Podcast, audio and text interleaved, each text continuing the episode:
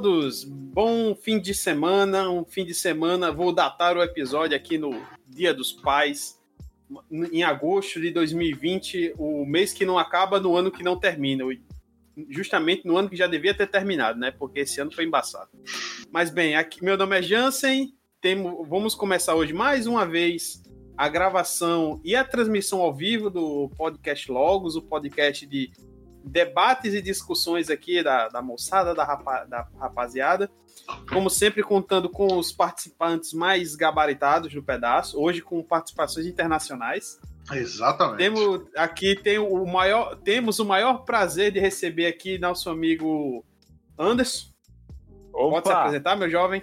Opa, estou tão distante do Brasil. Vamos falar de um pouquinho das experiências e trabalhos que são muitos. E nesse momento estou muito nervoso. você tá falando de onde antes, só para contextualizar você, para quem não tá te ouvindo saber onde, quem tá te ouvindo saber de onde você tá? É uma, é uma cidade chamada Concord, que fica muito próximo a São Francisco, aproximadamente 35 quilômetros. Olha, só temos do Cristo para o mundo. e também aqui só lembrando, acho que eu já me apresentei aqui, meu nome é Jansen, porque eu esqueci no episódio passado, eu quero ter certeza que dessa vez eu vou me apresentar. Temos aqui também, como sempre, a presença sempre presente, meu companheiro de microfone. E aí, galera, aqui é Leon, e mais uma vez, ó, o nosso editor está fazendo gracinha aí, então a gente. É porque a gente escutou um áudio meio, meio sinistro antes. meio que na broderagem, a gente escutou esse, esse áudio na broderagem mas sem nada, nenhum conteúdo assim explícito, né? Só, só broderagem, só broderagem. Duplo sentido. Mas, assim, estamos aqui mais um programa da Logos. Como dito por nosso editor, já é o oitavo programa. Então, estamos, estamos indo bem, estamos indo bem. Toda semana. Estamos indo bem. Toda semana fazendo um, mesmo que, que, que, que o número de, de pessoas ouvindo não aumente, o número de pessoas incomodadas com certeza vai aumentar. Sempre assim. O importante é que a gente se diverte. Se os outros ouvem e é, tiram algum proveito disso, é só uma vantagem a mais. É, Leon, qual é o tema de hoje? E o tema de hoje é os trabalhos bizarros que nós já tivemos na nossa vida e as reações que a gente tem sobre eles hoje.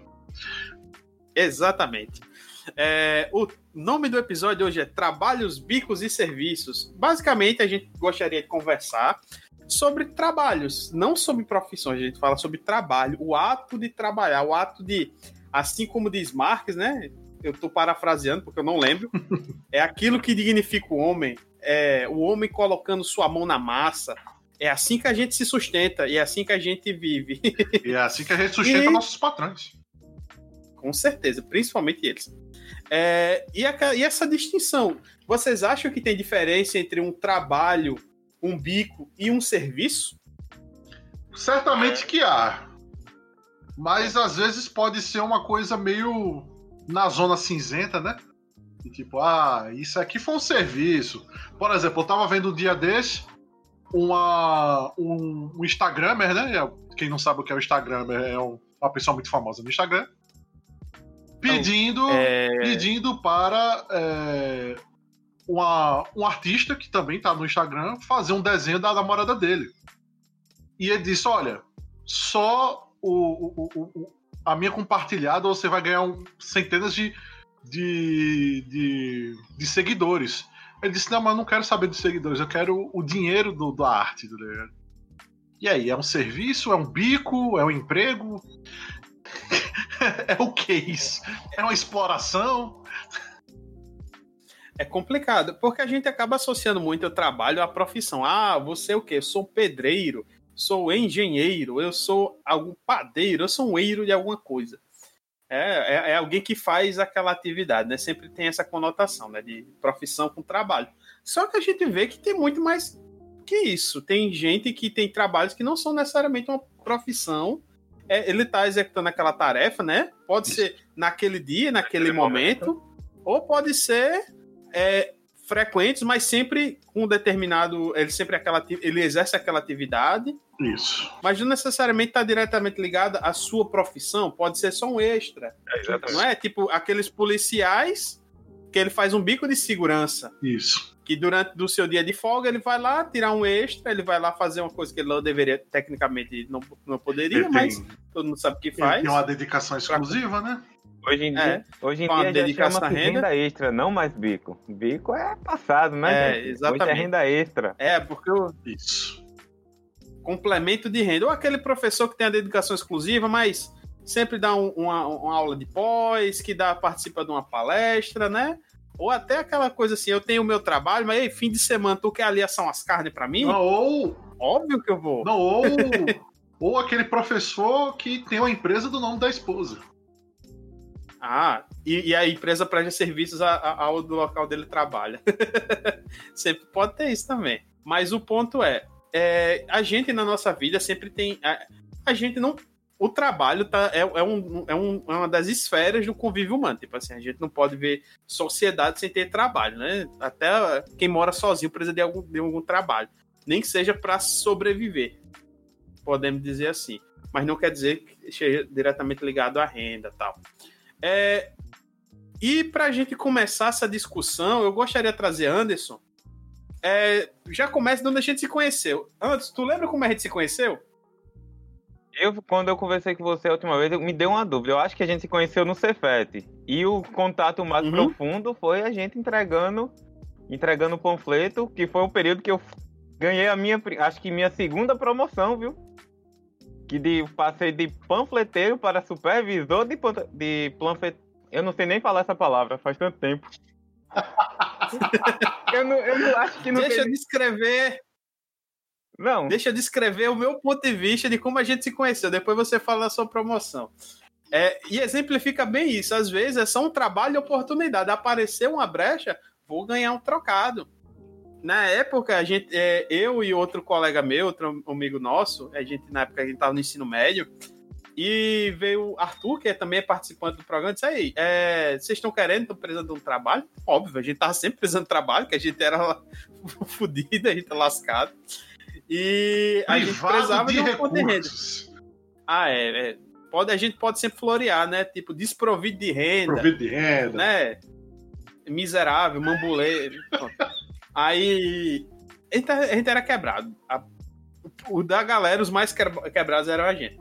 Aí eu disse, não, a gente foi entregar com o Anderson, né? Que a gente foi, a gente já conhecia assim de- do, do- dos círculos sociais. Fomos trabalhar com o Anderson fazendo o quê? Entregando panfletos.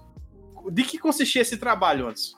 Como era? Falando, falando do começo, já nesse momento seria pegar uma quantidade de panfletos que eu acho de pequenos papéis informativos que na época era de uma escola que estava abrindo no shopping Tambiá, onde a gente ia em alguns pontos da cidade entregar ou no sinal ou em cantos que tinham movimentos. Basicamente se resumia a isso. Se a gente quiser florear, a gente trabalhava com marketing e propaganda, né? A gente era divulgadores. A gente é, é- é basicamente as garotas do Instagram, só que a gente ia De mão. presencialmente entregar. De mão em mão, né? De mão em mão. Era um tratamento mais íntimo. Era um tratamento mais É, pessoal. Tinha um- Tinha um diferenciado. toque. Tinha um Tinha um toque. Tu época, lembra quanto a gente ganhava por um dia de trabalho antes? Tu lembra? Realmente eu agora não lembro, mas acho que devia ser em torno de 15 reais, 15, 20. Era aproximadamente Eu acho isso, que era né? nessa faixa. é. era 15 a 20 reais. Lembrando, Por um dia no sol. lembrando, pessoal, que 15, 20 reais em 2005 Mas tinha o almoço, viu? Tinha o almoço. Ah, e o almoço incluso. E aprendemos, e aprendemos... 2005 isso? Não, acho que... Não, era mais, era mais. Dois- Era 2005. 2006, eu acho. É, acho que por aí. 2005 ou 2006, não foi. Não é, faz, faz- agora que eu percebo que faz mais de quase 15 Então, anos. É, é, Pessoas que estão nos Tô escutando, é, 15 reais há 15 anos atrás deve ser uns 60 hoje em dia. é, mas ainda era pouco. Ainda é, Era o suficiente. ainda é. Mas mesmo assim, eu lembro que nessa. Teve alguns fatos legais que, mesmo num trabalho tão simples, deu para aprender, deu pra aprender alguma coisa. No, no começo eu entreguei comecei a trabalhar sozinho. O pessoal gostou de mim e disse: Ó, arruma mais umas pessoas para trabalhar que a gente pega mais pontos. O meu valor subiu, né? Eu acho que eu ganhava 5, 5, 10 reais a mais que vocês. Na época. Você é um, Mas, você é um empreendedor nato, desde aquela época. cara, minha primeira, nossa minha, primeira, minha primeira promoção. Imagina, eu ganhando 15 reais, aí a pessoa, não, se você arrumar tantas pessoas, você vai ganhar 5 reais a mais.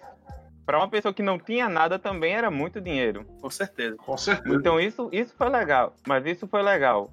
Sem contar, o que eu acho legal nesses pequenos trabalhos do bico é a interação que a gente acaba tendo. Entregávamos, ganhávamos pouco, mas todos os dias era divertido. A gente brincava, a gente ria, suava, andava muito. E ainda aprendemos a técnica do, da argamassa do purê, lá no Cebozão almoço. Não sei se vocês lembram. Que a gente Ah, para- isso eu lembro. a gente- é, a gente passou um tempão observando um gordo, quer dizer, uma pessoa acima do peso, montando um prato onde ele botava arroz, purê, aí fazia um um rodinho assim e ia botando. Eu sei que o prato do cara ficou desse tamanho. E a gente comendo esperando derrubar, né? Sendo que não caiu. Ele comia, ele comia pelas beiradas. Ele comia pelas beiradas. É tipo assim, nessa época a gente tinha uns 17 anos, 16, 17 anos, né? No meio da adolescência, a gente era grande, a gente era gordo, a gente comia feito uns cavalos. E eu lembro desse dia, né? Eu fiz meu prato, caramba, eu tô morrendo de fome aqui. Eu passei o dia todo andando no sol, integrando panfleto, jogando panfleto no- em caçamba de, de saveiro, tal, porque a gente tinha que entregar os panfletos, aí tinha gente que não Fala recebia, não, cara, abria a janela, a gente. o pessoal ser ruim, a gente não fala esses detalhes.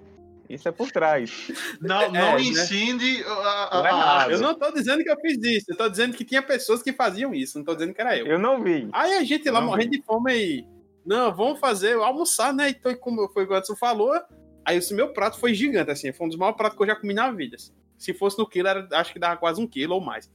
Aí a pessoa que eu vejo bota um prato que é dois do tamanho do meu, já, já é muito surpreendente. E para nossa surpresa, quando a gente se sentou, a pessoa botou o prato na mesa, aquele prato gigante, e o que é que a pessoa fez?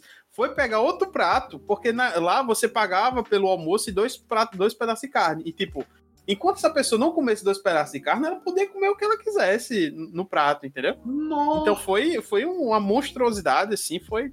Era Abriu meus horizontes você pra- puder. Coma o É, mas você o- que- Exatamente. Naquele momento, o mais interessante foi a estrutura, a profissão de engenheiro que ele tinha. Engenheiro alimentício. Engenheiro de prato.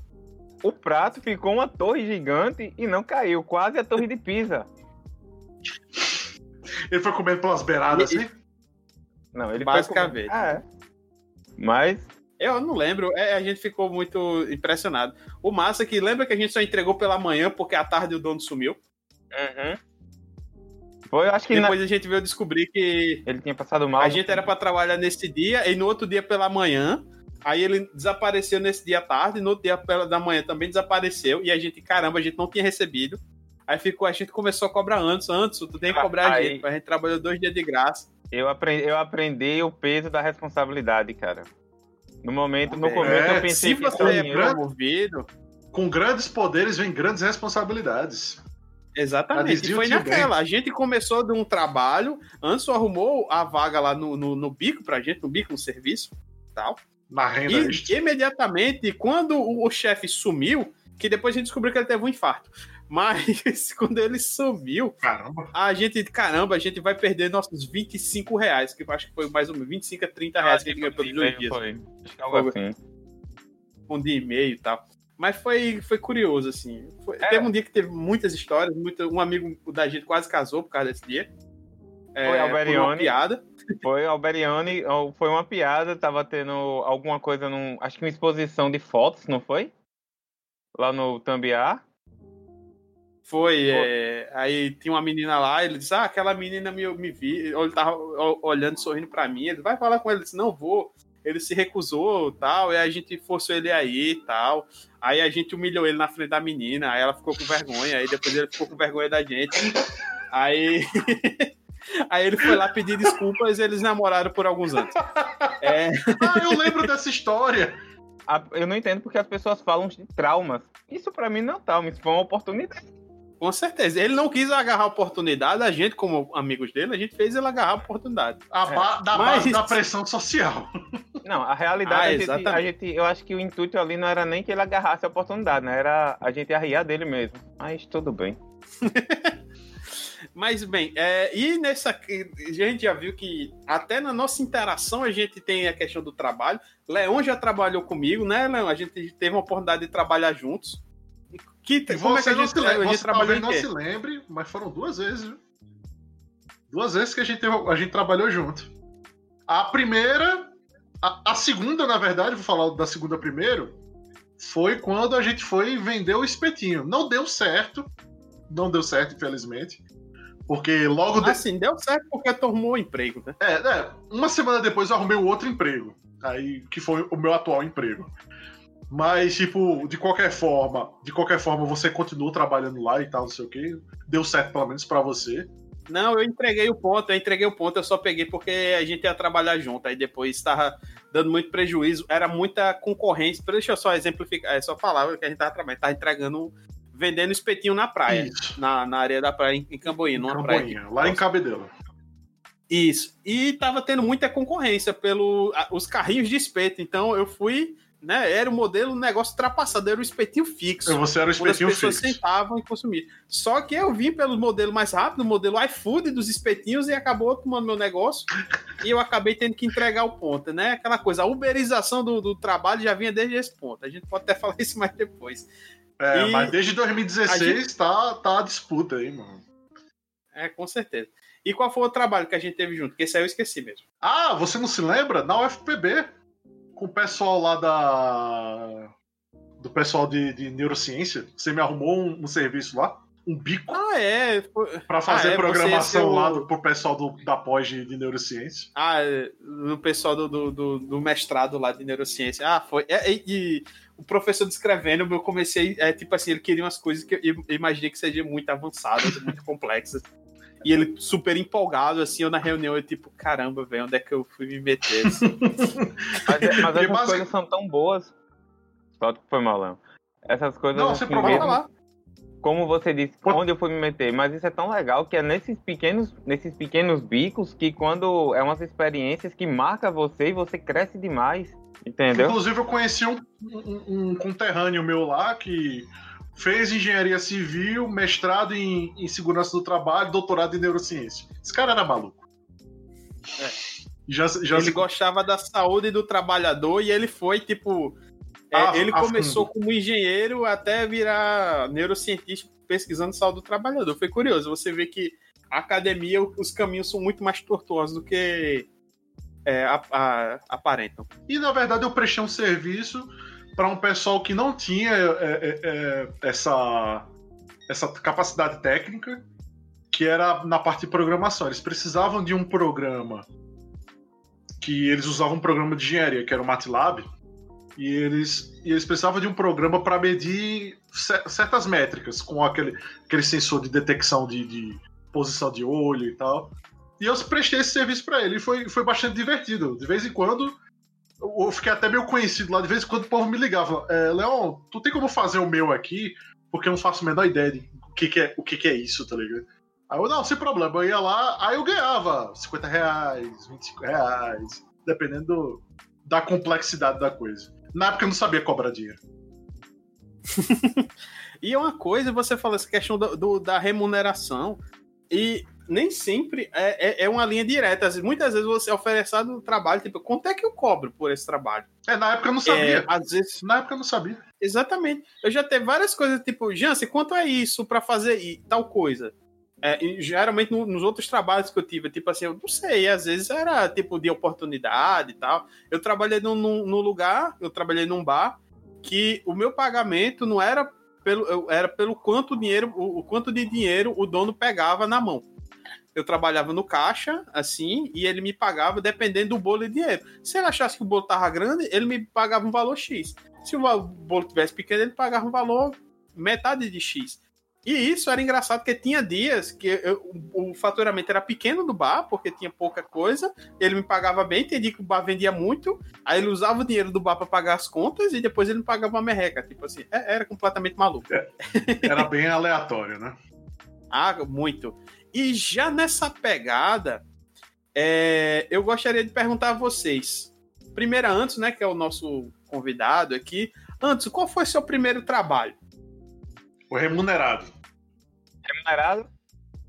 Isso. Vendendo jornal aos 9 anos. Cara, você é, você é um early adopter, aí como eu tava conversando com o nosso editor. Não, não, mas. É... Você começou desde cedo. Começou desde cedo. Não, mas é porque assim. É, eu não posso dizer que eu passei necessidades, mas minha avó, como ela me criou, ela não me dava dinheiro.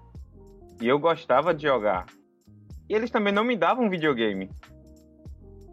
Então, o que é que eu tinha que fazer? Minha mãe, ela entregava jornal na época. Aí, o que é que eu fazia? Nos domingos, nos domingos, eu estudava tarde, nesse período. Acho que deveria ter uns devia ser acho que em 2000, em 95, 90, nessa, nesse período, 95, 96. E nos domingos eu ia com minha mãe. No século passado, no século passado. É, no século passado. Eu ia com minha mãe e pegava, ela me dava uma área, uma área dela menor. Ela fez duas vezes comigo, eu já pegava ônibus só. Aí eu ia fazia com ela. Ela ia por um lado, eu ia por outro para até terminar mais rápido. Entregava acho que 15 jornais andando e ela me dava o que fosse a comissão daqueles jornais. Então, esse já era o dinheiro que eu usava para jogar videogame durante a semana. Esse eu acho que foi Muito o meu bem. primeiro trabalho remunerado, que vem também até uma história, até uma história bem engraçada. Acho que foi no ano que o governador Antônio Maris daí morreu. Nossa. E eu tinha e eu morava com minha avó, morava perto do cemitério do Cristo e tinha o costume de ver os velórios. Não me diga por quê. Aí eu sei que terminou o dia, minha Todo mãe mundo... tinha que nos. Todo mundo precisa Nesse... de entretenimento. É, eu acho que, tipo, não tinha nada, morava perto e via aquela comoção de gente. Talvez fosse um show, não sei o que passava na minha cabeça na época. E no período depois que a gente terminou o trabalho, ela tinha que voltar no centro para prestar contas lá nos Correios, no Mercado Central. Aí eu acho que eu também passei aí na segunda-feira, que eu vendia também o CD do Cid Moreira, que eu queria mais dinheiro. E nesse período, eu queria ir ver o velório do Cid Moreira. Do Cid Moreira, não. Do, do Antônio Mariz, do governador, do né? governador. Né? E Cid minha mãe... Cid Moreira? Você tá matando Cid já Moreira? Cid Moreira já morreu? Já matei. Eu não sei. Não, acho que não. Tem mais de 90, né, velho? É, e parece que ele ganha é, mais não, de 350... Ele é vivo, ele é vivo, é vivo. E ainda. o salário dele é mais de 350 mil por mês, viu? É... Ele tem uma página no Instagram famosíssima onde ele deseja bom dia para as pessoas. Você manda uma mensagem: Bom, bom dia. dia. para minha amiga Maria de Fátima, com aquela voz de Cid Moreira que é impossível imitar.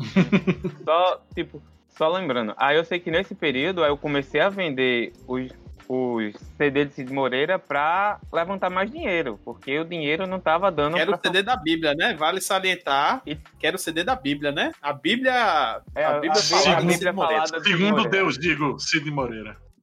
Uhum. Aí eu sei que eu vendia, porque aí eu pegava já mais dinheiro, o dinheiro era maior. Com nove anos já avisava dinheiro, mesmo nunca tendo ganhando tanto. É, e é, só vou te interromper. Gente... Só, eu vou te interromper só um segundinho. É, deve ser muito foda você escutar Cid Moreira falou: Eu sou Alpha e Omega. Você, cara, Goosebumps, cara, cara, fiquei todo arrepiado agora, mano. Invocado do caramba. Volta aí, eu vendi, volta aí. Eu vendi, um, eu vendi um CD de Cid Moreira com jornal pra um analfabeto, viu? Já, já vendendo, já vendendo gelo pra, é. pra, pra, pra, pra esquimó desde essa época. É, e o jornal, e o jornal eu vendi duas vezes ganhei muito nessa, nessa transação, podemos dizer assim. É, sendo que aí no dia ia ter o velório do cara lá, do governador, e minha mãe não queria ir, sendo que eu queria ir.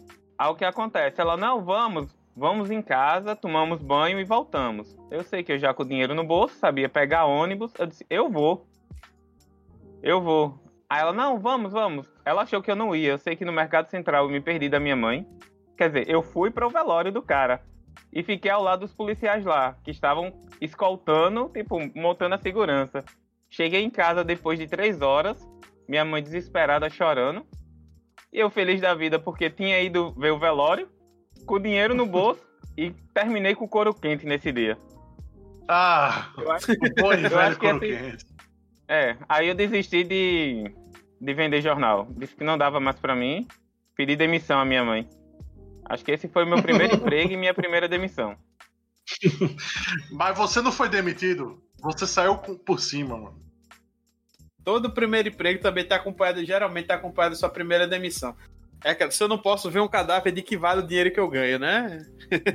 e já nessa pegada de primeiro emprego, Leon, qual foi o seu primeiro emprego? Ou o primeiro trabalho, ou o primeiro serviço? Vamos deixar um, um tema mais amplo assim. É, o, o, meu foi mais formal, né? Diferente do de antes, se for mais, mais velho também. Quando eu estava no terceiro ano do ensino médio, eu decidi, nas férias, nas férias do, do, do segundo para o terceiro ano, entrar numa papelaria. Isso foi um estágio mesmo pelo CIE, foi tudo formalizado, foi tudo, foi tudo bonitinho. E diziam que eu ia ser um vendedor. Como eu sempre fui um cabo meio alto, me botaram na porta e disseram: bicho, tu olha aí o movimento e se alguém tentar roubar alguma coisa, tu avisa. Aí eu, tipo, hã? Pronto, esse foi meu emprego. Meu, meu primeiro emprego foi porteiro. Uhum. No papel foi, alguma... foi vendedor, foi vendedor, mas no, no, na real foi porteiro. Tem alguma cena que marcou você nesse período, nessa experiência? É, eu não fiquei muito tempo, foi um mês só, um mês e meio, na verdade, de, de tarefa, porque meu pai olhou assim: olha, você pode continuar no emprego ou você pode estudar para o vestibular. Eu prefiro estudar para o vestibular, para passar. e, e, e, me, me perdoem as pessoas que ficam na frente da loja observando, mas isso é um trabalho de fresco da porra. Isso é um trabalho e... de corno, que não vale um, um, centavo que você tá lá. Você fica parado olhando as coisas. E, e, e, e eu fiz essa pergunta a vocês, eu tava tentando lembrar assim, o meu primeiro trabalho. Assim, é, assim como meu trabalho quando era criança não é porque eu precisava, eu passava fome, infelizmente não, eu, tipo, eu nunca passei necessidade, mas eu precisava, né? É, se eu queria jogar videogame, queria ir pro Playtime, é, porque naquela época, pessoas podem não saber, mas quem não tinha videogame em casa tinha um, sempre locadores de videogame. Sempre Você poderia tio, lá. É, sempre tinha é. um tio que comprava uns os PlayStation, os Super Nintendo, Super Nintendo, um 64, e alugava. Tava lá e você pagava por hora, né? Você alugava o uso. Isso. Era quase um Uber dos videogames. é... Olha o Uber aí. Mas, não é isso. Aí o que é que acontece? Eu tenho o meu primeiro serviço remunerado, que foi um, um serviço de, de capinagem, que foi um colega meu que a gente recebeu, cada um recebeu cinco reais para capinar um terreno quando a gente acha que tinha uns 12 anos, assim. E a gente parou esse serviço porque um Rottweiler que ficava na casa fugiu e perseguiu a gente. E a gente teve que pular o muro correndo e subiu no pé de cajueiro próximo para não morrer. e o meu primeiro emprego, onde eu tinha um chefe, né? O primeiro trabalho, acho que eu já estava mais velho. Esse acho que não tinha nem 12, acho que eu tinha uns 11 anos. 10 para 11 anos. E, e, o outro, meu primeiro, assim, né, que eu posso considerar serviço, né, primeiro serviço, foi num barzinho da praia, em Cabedelo, né, onde eu morava. E, e eu, eu ia ficar no, no, no, balcão, né, que é meu, era entregar os pedidos que eram feitos pelos garçons, tal, fazer anotação, tal. E eu trabalhei, acho, dois fins de semana. Eu acho que eu ganhei, era 10 reais por dia, uma coisa assim ou foi 10 reais pelo fim de semana, eu, realmente eu não lembro. É, valia um pouco, valia mais do que vale hoje, mas também não valia muita coisa a mais que isso. E, e foi engraçado, porque depois de dois fins de semana, né, eu lá eu acordava de 6 horas da manhã, ficava até 5 horas da tarde na praia e tal. É... Aí quando chegou, né, eu recebi meu pagamento, eu fiquei todo empolgado, eu disse, caramba, nunca tive tanto dinheiro, acho que eu tinha 15 reais, eu, caramba, eu estou rico, né, isso com 12 anos, uma criança de. Não existia nem classe C, eu acho que era considerado classe D na época. É... era família, família, família humilde e tal. E eu fiquei empolgado com aquele dinheiro que eu poderia jogar videogame, eu poderia comprar um lanche, né? Era tudo que eu queria naquela época. Aí quando eu fui saber no outro fim de semana, eu fui, ah, ei, é, sábado eu vou trabalhar. Aí a, a, a dona do bar disse, não, você não vai mais trabalhar com a gente. Eu fiquei, por que eu não vou? Aí, porque Biba que ele era o, o garçom, que ele se achava o dono do bar, porque não foi a dona do bar que me demitiu. Foi um garçom que ele ficava lá e ele tomava conta do bar e ele mandava mais que a dona. E ele não foi com a minha cara, porque ele disse que eu era muito lento, entregando as bebidas, né? Tirando a cerveja do freezer, entregando caranguejo. E ele me demitiu sumariamente. Ele, por algum motivo, ele não foi com a minha cara. E assim como eu tive o meu primeiro chefe, eu também tive minha primeira demissão. Rasteira no mundo corporativo. Por... Rasteira. Eu não sei se ele se sentiu ameaçado pela juventude, eu com 12 anos, assim. Aquela. Ou porque eu era meio tabacudo mesmo, meio tapado, é, não sabia é trabalhar. É Pode ser isso também. Isso aí, podia ser, né? Talvez você tivesse, o pessoal tivesse dando gorjeta maior, o pessoal gostava. tipo aquele menino gordinho, uma criança, esforçado, né? Muito bonito. O brasileiro tem Não muito é? disso, né? É, eu, eu sei que eu, eu, trabalho, eu trabalho desde cedo, assim, tal. É por, pra... É, desde, a, desde a adolescência eu trabalho nesses serviços, geralmente na praia, né? Que cabe de uma cidade turística e tal. E nessa pegada, assim, de primeiro trabalho, eu já gostaria de emendar na segunda pergunta. E é, Anderson, qual é o seu trabalho atual? Seu trabalho, serviço ou bico? Sua fonte de renda? Pronto. Atualmente eu estou trabalhando numa pizzaria. Atualmente aqui nos Estados Unidos eu estou trabalhando na pizzaria, mas já trabalhei com, é, já trabalhei com Uber, faxineiro, carpintaria e entrega de comida. Só presta sim. Tudo isso nos Estados Unidos, né? Fora, fora os do Brasil. É, sendo que a maior parte foi Uber e a pizzaria, delivery. E todos, o engraçado é que todos têm uma história, uma história particular. Às vezes, às vezes eu penso que diferente, tipo, a gente no começo falou, tipo, de serviço, profissão. Atualmente, tipo, eu não tenho, acho que em toda a minha vida eu não tenho, eu nunca tive realmente uma profissão. Acho que eu considero mais, tipo, trabalhos e, tipo, renda extra, bicos. Porque em minha visão, profissão seria tipo, ah, você é um psicólogo, você é um engenheiro, você é um programador, que está inserido em uma área que entrega, entrega um resultado, independente de onde for. Os meus são mais coisas aleatórias, são mais coisas aleatórias, mas sendo que eu sempre tento ver com a, eu pelo menos assim, eu tento ter uma visão diferente de cada canto. E eu acabo ficando muito enjoado quando passo muito tempo. Então eu prefiro às vezes até sair. Mas aí você quer e que eu fale... se reinventando, né? É Atualmente, então, você trabalha na pizzaria, né? É. é. Atualmente... O que consiste o seu trabalho na pizzaria? Você é pizzaiolo? Você Não, tô é, é o cara da limpeza? Tô... Qual é o seu trabalho? Pronto, eu, eu, vou usar, eu vou usar um termo do que a gente usava na época da Oi. Eu virei um multiskill aqui. Eu trabalho desde a limpeza, estou aprendendo a fazer a pizza, abrir pizza, montar pizza, eu a maior parte, a, a função inicial, inicial minha é fazer entrega, trabalhar como drive. Então é pegar as pizzas, montar as caixas e entregar, ter o contato com o cliente, contato final com o cliente. Sendo que Sim. é muito chato ficar só como drive. Então eu vou tentar, eu já tipo faço a parte das massas, das frituras, estou aprendendo a abrir as massas, as pizzas. E isso tipo tá, como eu, eu tinha falado, acho que offline com você tá me abrindo oportunidades lá. O dono tá, o dono tá gostou de mim, tá me ajudando, mesmo a gente não não falando o mesmo idioma. É difícil você quando tá ele... nos Estados Unidos e não fala inglês. É, isso eu acho muito bom. Né? É, mas o legal é que eu tô nos Estados Unidos, não falo inglês e o cara é talibã. Então, às vezes fica... é, é, mas é legal, é bem legal, é bem legal.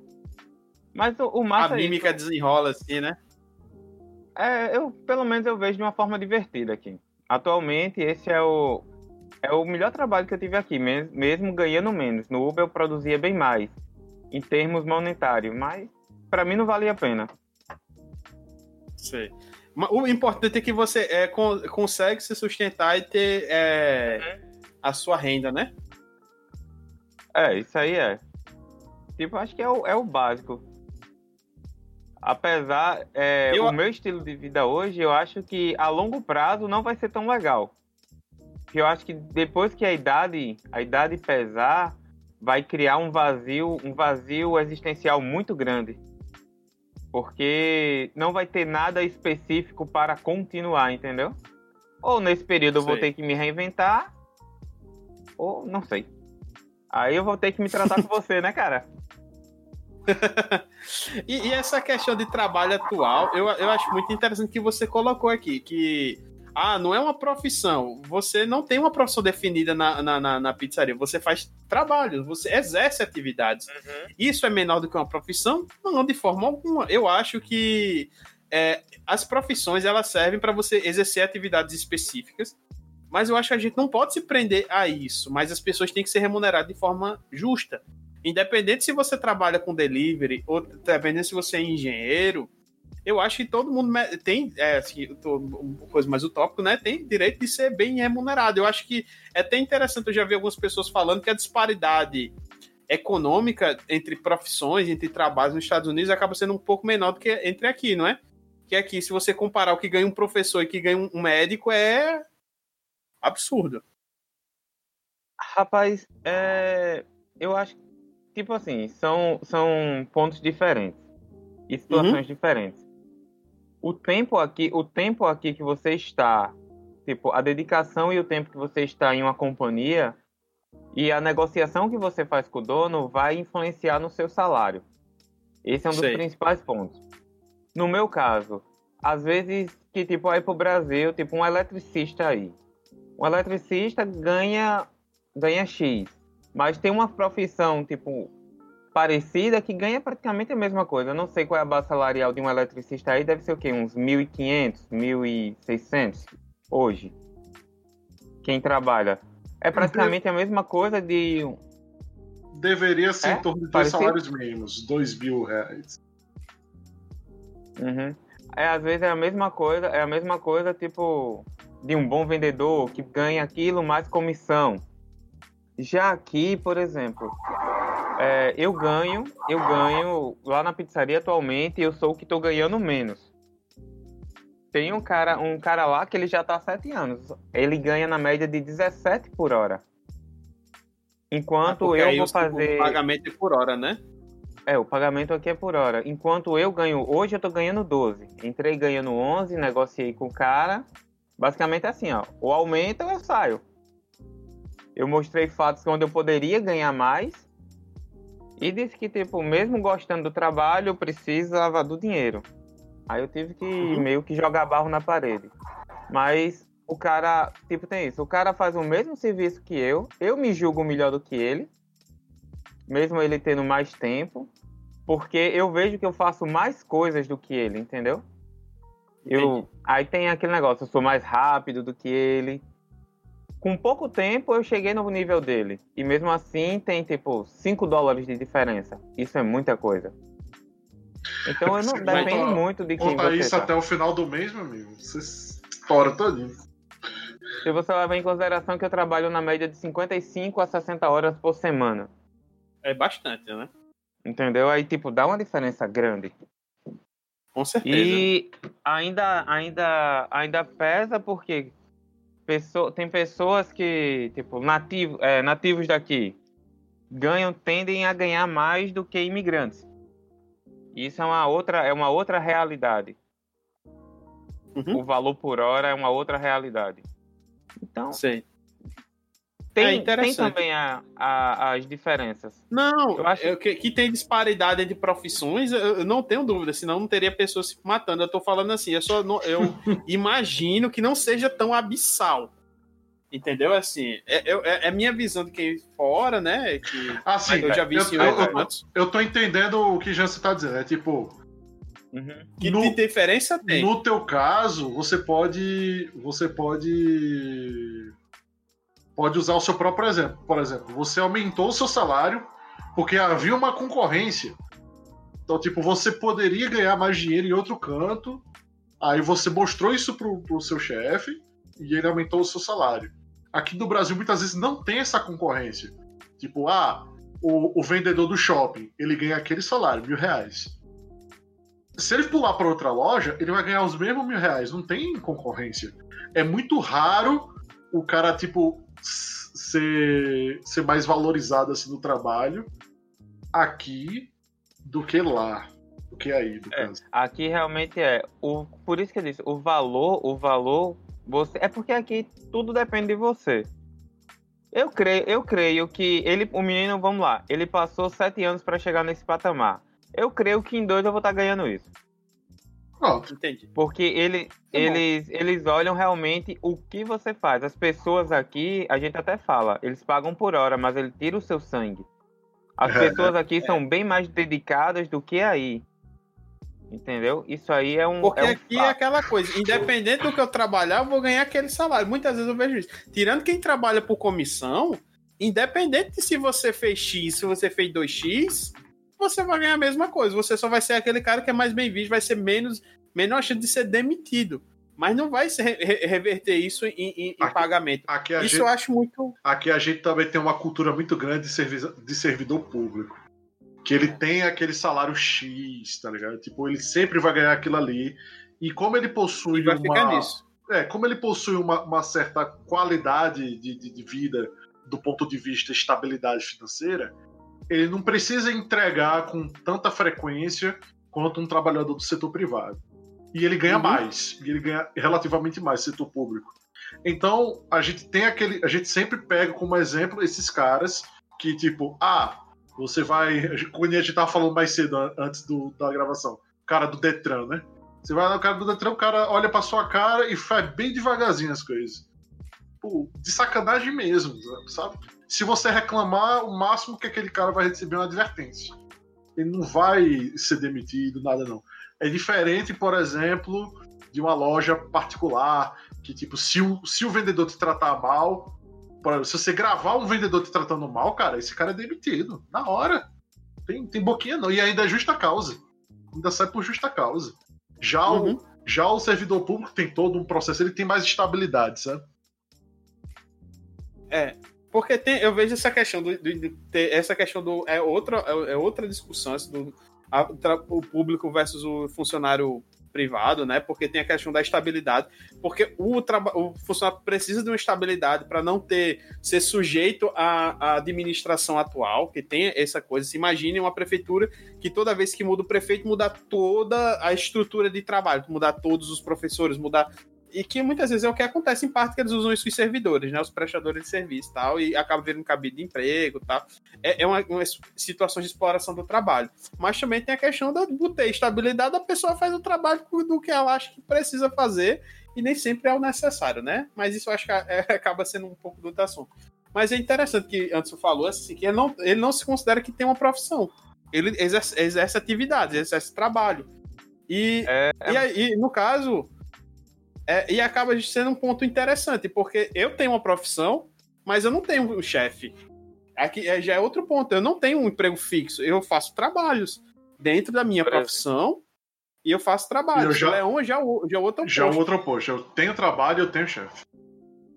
Exatamente. E a gente vê várias coisas. Você pode não ter, não se considerar de- dentro de uma profissão, mas exercer atividade de trabalho. Eu posso ter uma profissão e exercer meus trabalhos, mas sem ter uma estrutura maior, sem ter estrutura de, de chefia, de, de uma empresa, uma coisa assim e tal. E é o caso até de você, que é o tradicional, você ter uma profissão e você exercer o seu trabalho de forma estruturada, né? é e porque- continuando aqui. Opa, pode falar. Pronto, às vezes essa- essa questão da profissão até que eu, eu me expressei, porque às vezes, tipo, você tende a estar ali, vamos subentender que você goste do que faz, você gosta, não, subentender não, vamos falar que você gosta do que faz, você meio que tem aquele, aquele caminho. Então, a possibilidade de você se tornar melhor nisso e você ser referência, você continuar, é mais fácil. Mas quando você pega, eu acho que eu sou meio que a maioria da população. Tipo, eu não, eu nunca fui de muito de, eu nunca estudei muito, podemos dizer assim. Aí quando bota, deixa eu só te falar uma lista aqui do que eu até tipo tinha escrevido porque eu não lembraria. Vendedor de jornal, vendedor de leite, trabalhei na LAN, é, venda de produção de DVD, loja de suco, caixas, caixas de supermercado e loja, farmácia. É, e acho que o que chegou mais próximo à profissão foi exatamente quando eu trabalhei no te- como técnico técnico da Oi, que tipo, na época Leon foi até meu professor, que eu fiz o curso para não perder o emprego. Eu, tive que virar, eu virei técnico e passei cinco anos na Oi. Que tem muitas histórias boas. É, tipo, motorista, motorista, tanto entregando pessoas ou dirigindo para pessoas ou entregando comida, tipo, é, a parte de limpeza e a parte de carpintaria. Aí eu botei a, abaixo, ladrão RPG, mas eu vi como Robin, isso não conta não. Não, mas você tá entendendo, são. Isso tudo tem um lado bom, porque eu tenho, eu tenho um pouquinho de experiências em várias áreas. Mas quando eu falo isso é porque nada se eu usar isso para um, algo maior, beleza. Mas tipo, não há um caminho, um caminho, tipo, um caminho a seguir. A tendência de você, tipo, continuar no desenvolvimento humano é maior. Johnny, Johnny parte de programação que tipo com o advento da internet, tipo, ele tem há um caminho, Leon há um caminho. Aí é isso que eu falei, depois de uma idade, isso aqui pode ir a um grande vazio. Uhum. Porque você, tipo, internamente Entendi. você não tem nada. Tipo, não tem nada, tipo assim, não tem nada que é meu. Por eu não ter ido para a parte do conhecimento, que aí entra outros, outros fatores, isso lá na frente pode dar um problema. Atualmente, eu gosto, cada um eu gostei. Tinha os lados, as coisas boas e as coisas ruins. E tipo, cada um desses eu botei uma história diferente. Eu vejo. Eu acho que foi esse ponto que eu quis passar. Entendi. Eu vejo que você está dizendo assim, que você tem trabalho, você teve muitos trabalhos, você tipo teve várias profissões para se dizer, mas você não tem uma não, carreira, né? Aquela assim, tipo assim, ah, eu vou começar aqui, eu vou, eu vou para lá e vou terminar é, tal talvez canto. seja isso. Acho que seria, é, seria é? nessa pegada mesmo. Entendi. Entendi. É interessante. É, eu acho que é, que é sempre válido essas visões assim diferentes, tal. E mostrar que é, o trabalho é muito mais do que a profissão, entendeu? Acho que a profissão está dentro do trabalho, a carreira, é, tanto por isso que a gente falou, né, de trabalhos, bicos e serviços, porque tem uma coisa que é o bico, tipo assim, é um fim de semana, você vai fazer aquilo, acabou, você não vai fazer mais aquilo, não é, não é só a sua vida, é só uma fonte de renda extra, como a gente falou. É, Leon, qual é o seu trabalho, trabalho atual, atual? é como administrador de redes de uma firma de pesquisa e desenvolvimento. Cara, é, é um nome, mesmo. é um nome bonito para um faz tudo. Tipo, eu guardo caixas, eu clipo eh, cabos de rede, eu mando pessoas tipo, gente, por favor, use o extintor de incêndio para apagar o fogo, mesmo quando elas perguntam para mim se devem usar ou não. Inclusive, isso é uma história e isso merece ser contado depois. Mas de qualquer forma, mas de qualquer forma, o meu trabalho consiste em basicamente manter funcionando a estrutura de internet da minha firma. E esse meu trabalho, ele é atualmente é o meu melhor trabalho é, que eu já tive. É, era um trabalho que eu tava que eu tinha envisionado, ou seja, eu cumpri um, um objetivo meu, que era trabalhar justamente numa, numa, empresa assim, tipo trabalhando na parte da infraestrutura e tal. Eu consegui, graças a, ao bom e velho QI, né, o coeficiente de indicação. E Obrigado. Valeu, Obrigado, coreano. Caio, se você estiver escutando isso. e, mas assim, a, a gente já tinha uma, um conhecimento base e o correto, mesmo que você seja indicado, que eu não sou contra indicações, mas mesmo que você seja indicado, você tem que correr atrás. E, e eu descobri justamente, concordando com a, com a frase de Anderson aí, que muita coisa do meu trabalho eu não aprendo na academia, ou seja, eu não aprendo, não é a academia de levantar peso, é a academia, a universidade.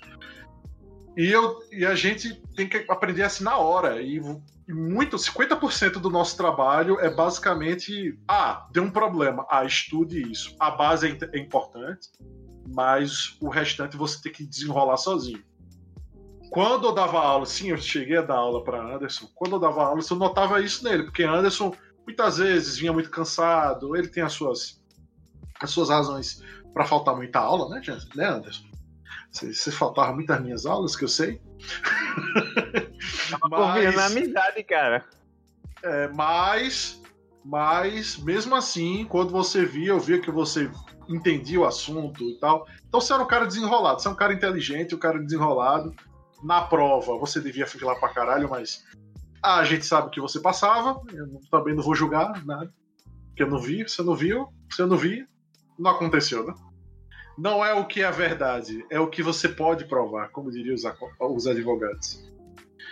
Então, encerrando aqui a parte do, do meu emprego, basicamente isso. Tipo, não é porque você fez um curso que você sabe tudo aquilo. Inclusive, isso é um, talvez isso seja um grande problema nas nossas universidades, é essa interação empre, é, empresa e universidade. Já se ia falar alguma coisa? Eu acho que é interessante isso. É que tu estava falando, só complementando. É essa diferença entre o mundo da universidade, que a universidade prepara é, você para a universidade, e não prepara você para a realidade. Eu, eu, acho isso é, muito porque isso acaba me afetando, né? Que eu falando que acho que eu já falei em outro programa, eu sou psicólogo. Aqui eu não estou como psicólogo, aqui eu estou só como participante, ou host, melhor dizendo. É, mas é isso. A faculdade me preparou para certas atividades que eu exerço, outras não, outras eu tive que correr atrás. Eu acho muito isso. É, é, um, é, uma, é uma diferença muito grande, porque a universidade ela acaba tratando muito do, do plano ideal, como deveria ser, e não de como né? aquilo é. Isso. Ah, com certeza. Por exemplo, é, eu, eu na a psicologia, na universidade, a gente acaba aprendendo muito de várias coisas onde o psicólogo pode trabalhar. E o psicólogo é meio um coringa, ele pode trabalhar tanto em empresa, ele pode trabalhar em escola, ele pode trabalhar é, com seleção de pessoas, ele pode trabalhar com processo judicial, por aí vai, até no esporte.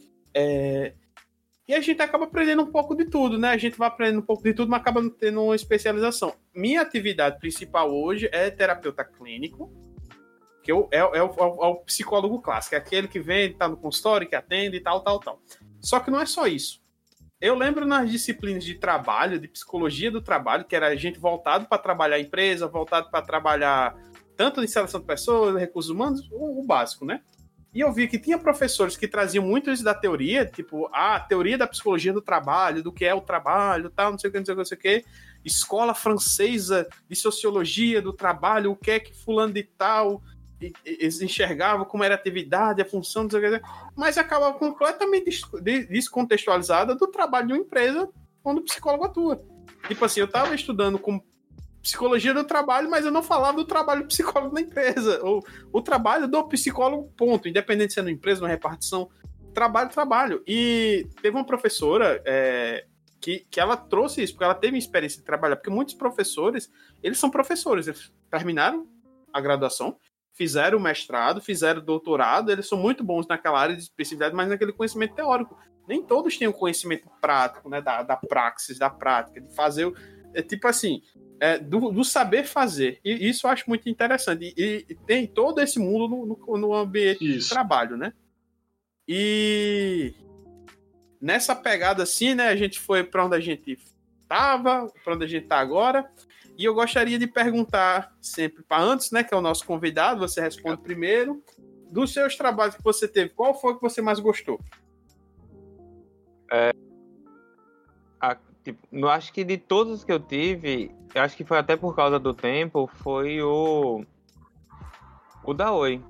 Na realidade, porque o da Oi foi um objetivo que eu tinha. Basicamente, o fato de eu trabalhar na Oi foi uma realização foi uma realização. E lá eu tive muitas oportunidades. É, meio que aquilo me valorizou de uma forma que nos outros eu não tinha. Não que eu não gostasse dos outros, porque eu gosto de lidar com pessoas. Mas ali, tipo, teve um título diferente. Teve um título diferente, entendeu? E Entendi. tem muitos. É, meio que mesclou tudo. Então eu tive experiências de lidar com pessoas, trabalhar com uma forma técnica, teve talvez a parte do ego, que às vezes eu já entrei acima até de pessoas que eu conhecia, pessoas que me indicaram, que gerou alguns atritos, mas só o fato de eu já ter o curso, de eu ter o curso não de telecomunicação, mas o curso de informática, o técnico, já me deu, eu já entrei ganhando mais do que as outras pessoas, então foi uma mistura muito grande. É, eu prestei serviços que eu julguei que foi bons, passei a ser referência dentro de algumas coisas dentro da companhia. E, tipo, o fato de eu saber que eu não poderia mais crescer lá, que aí foi o que acabou me frustrando lá. E o que eu tinha feito até, acho que até quatro anos de trabalho, o último ano eu deixei de fazer. Tipo, uma conversa com o meu gestor tirou toda a motivação. Por isso que eu tive, eu acho que tudo na minha vida se resume nos cinco anos da Oi. Acho que de todos os trabalhos foi o mais importante. Entendi. Mais, mais completo também, Bacana. assim. Da, a da sua saga de trabalho, uhum. né? Tipo, teve todo, todo o arco do herói aí. No... É, exatamente. Foi sua saga todo do vaqueiro do trabalho. Na... Exatamente.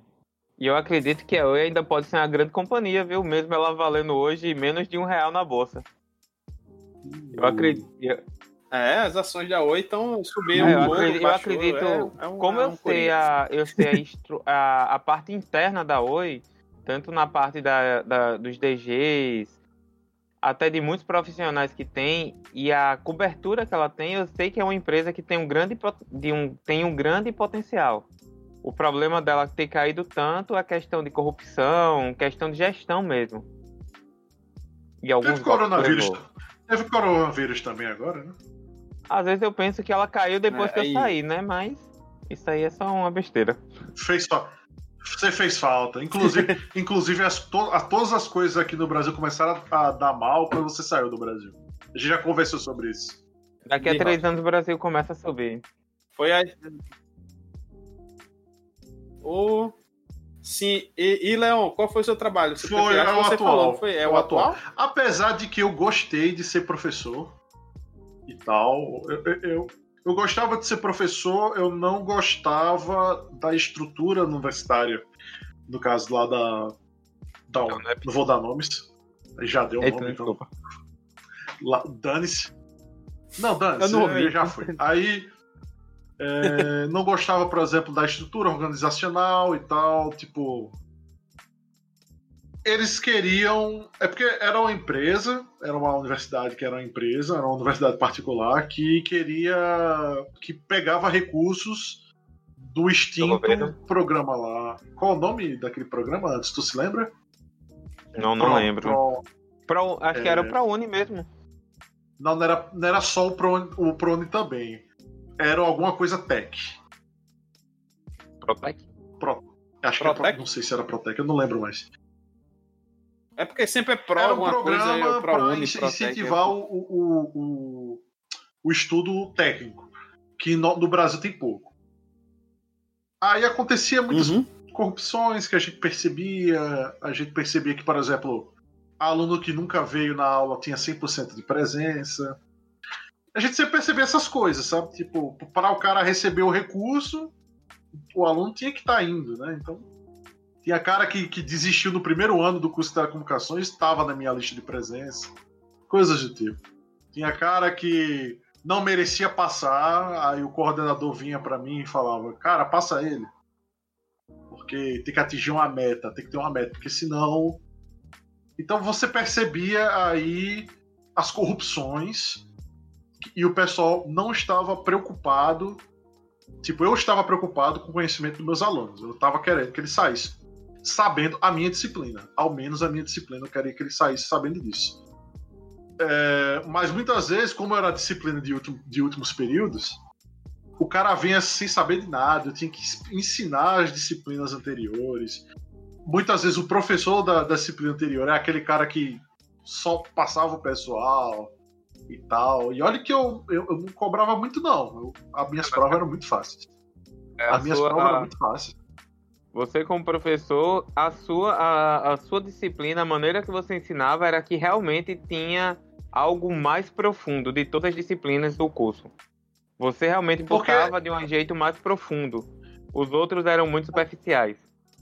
É porque eu, eu tentava colocar numa, num ponto de vista mais prático, né? Inclusive eles tinham aquela central para a gente gerar o, o, problema. Qual o problema? Ah, não está funcionando, não sei o. Resolva esse problema. Para ver se o técnico, se você vai trabalhar com telecomunicações, você tem que saber pelo menos programar uma central telefônica. Aí, e era a minha disciplina, era telefonia. Aí, é, aí tinha esses problemas. E a gota d'água foi quando eu pedi um equipamento e o cara chegou para mim e disse que o equipamento custava 100 reais. Pra você ter uma ideia, o quão ridículo era. O cara disse para mim que a, o orçamento já tinha estourado. porque uma gostosa lá de professora comprou um monte de equipamento e tal. Enfim, aí eu fiquei irado. Eu disse, ah, a disciplina dela não é melhor que a minha, não. Sendo sincero.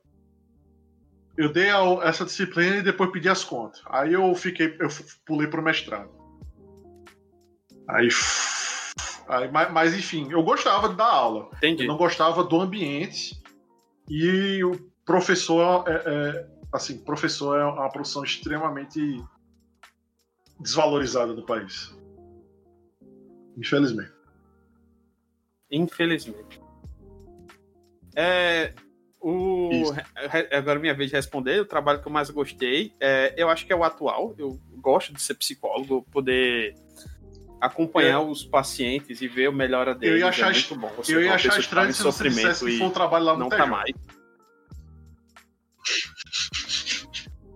Não, aquilo ali era embaçado. De, de estagiário ali era, era o trabalho com mais. O que, que eu tô fazendo na minha vida? Que eu tava fazendo ali. É, mas o meu trabalho atual, tipo assim, tem, tem um lado bom e tem um lado ruim, que às vezes nem sempre é, a gente consegue ajudar o paciente. Esse lado acaba sendo um pouco mais e perigoso, um né? pouco mais pesado, né? Além desse, eu posso falar de trabalho bom, trabalho que é divertido que eu tive. Eu acho que o, o dia, se eu for contar o trabalho de dia único mais engraçado que eu tive, assim, na média, foi de entregando panfleto. Porque teve muitas. Tipo, foi cansativo. Foi divertido. Foi cansativo, mas memorável. Tirando a fato do que o. Foi cansativo. Tirando o fato que, é, tirando o fato que o dono é, é, sumiu, a gente não sabia, foi, depois né? descobriu que o coitado teve um infarto, assim e tal. Mas ver nosso amigo Berg dando, é, conseguindo o telefone da, da, da, da senhora do, do elevador foi engraçado fazer Thiago. Eu também tava, não é, tava? Conseguiu uma namorada e tal, e o meu engenheiro. Tu trabalhou no dia que Misa trabalhou? Hã? Eu é, é, é... Não, não, mi, não, Misa não. Eu tava é, nesse dia foi eu, tu, é. Thiago e Berg e aí o outro era Gil e, Gil e Shella. Só, Tentaram só roubar meu dele. livro, velho. Mas ah, eu tinha, é, comprado, eu eu tinha muito... comprado um livro do Arqueiro e a Terceira, não tentaram me roubar quando descobriram que eu tava ganhando mais.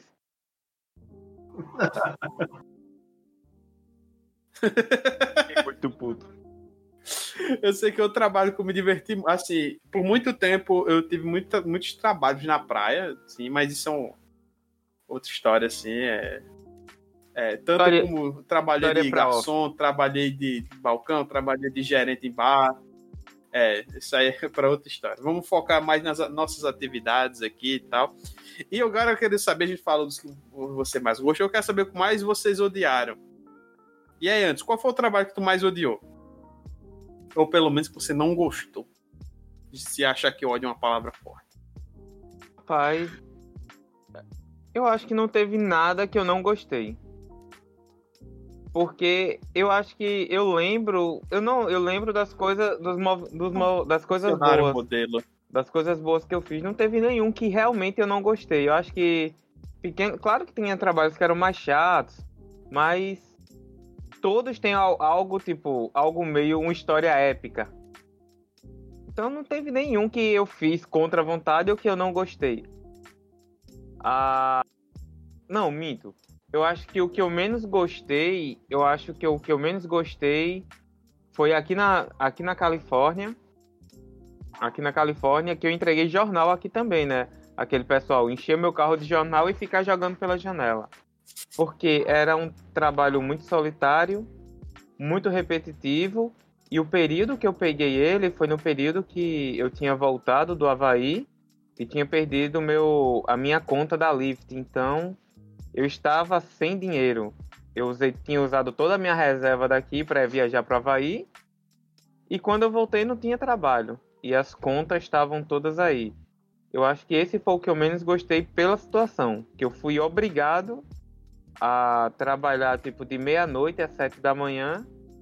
Num trabalho solitário, sozinho, escuro e chato. Era um período que eu não tinha nem não tinha ninguém para conversar, então não não para mim foi ruim. Mas acho que foi mais um momento, foi o fato de eu fazer obrigado. Os outros não, os outros foram opção. Entendi. E você, Leão, qual foi o trabalho que você mais. Eu acho que eu também já disse que foi o, o de professor. Eu gostei muito de ser professor e eu não gostei muito de ser professor, pelas mesmas. por razões diferentes, no caso. Mas por conta da universidade, não foi culpa dos alunos em si, nem os alunos gostavam de todos os alunos, os alunos eram bons, bem, bem. A maioria era, era tava querendo estudar, tava querendo aprender alguma coisa. Eu sempre tentava botar alguma coisa, um assunto mais interessante para ver Era se puxava a atenção. Mas de qualquer forma, é, de qualquer forma, é, a universidade ela, ela me decepcionou bastante. Se eu pudesse escolher um outro, não seria um emprego per se, mas seria o mestrado. O mestrado também, para mim, não foi uma experiência muito boa. Na verdade, se for de emprego, ele foi pior do que ser professor. Mas como eu não cheguei a receber a bolsa, porque eu desisti antes de receber a bolsa, eu, eu, eu diria que era o mestrado, porque o mestrado ele foi, foi uma experiência terrível e é uma coisa que assim eu ainda boto um pé atrás para voltar para a academia, para a universidade por conta do, do mestrado. E você, Jansen? Qual foi o seu, o seu pior? Rapaz. É... Eu, eu não diria, é, tipo assim, é... em termos gerais, o, o, o, estágio que eu tive não, não foi ruim, o estágio era bacana, porque eu não tinha muita coisa que eu pudesse que eu fizesse lá, então era bem tranquilo. Eu acho que o trabalho mais difícil foi um dos que durou mais tempo, porque é o seguinte, é, eu tive um espetinho por um tempo, e.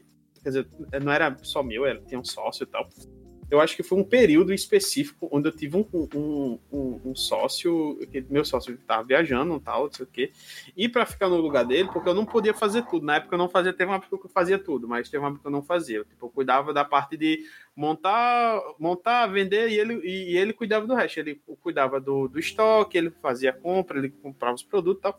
Teve uma parte que veio um amigo dele para fazer isso, isso, né? Ficar no lugar dele. Tal. A gente manteve, a gente manteve os acordos, né? Fechava tal, tudo era bem, bem descrito assim e tal. Mas é, era uma pessoa difícil de conviver, tá?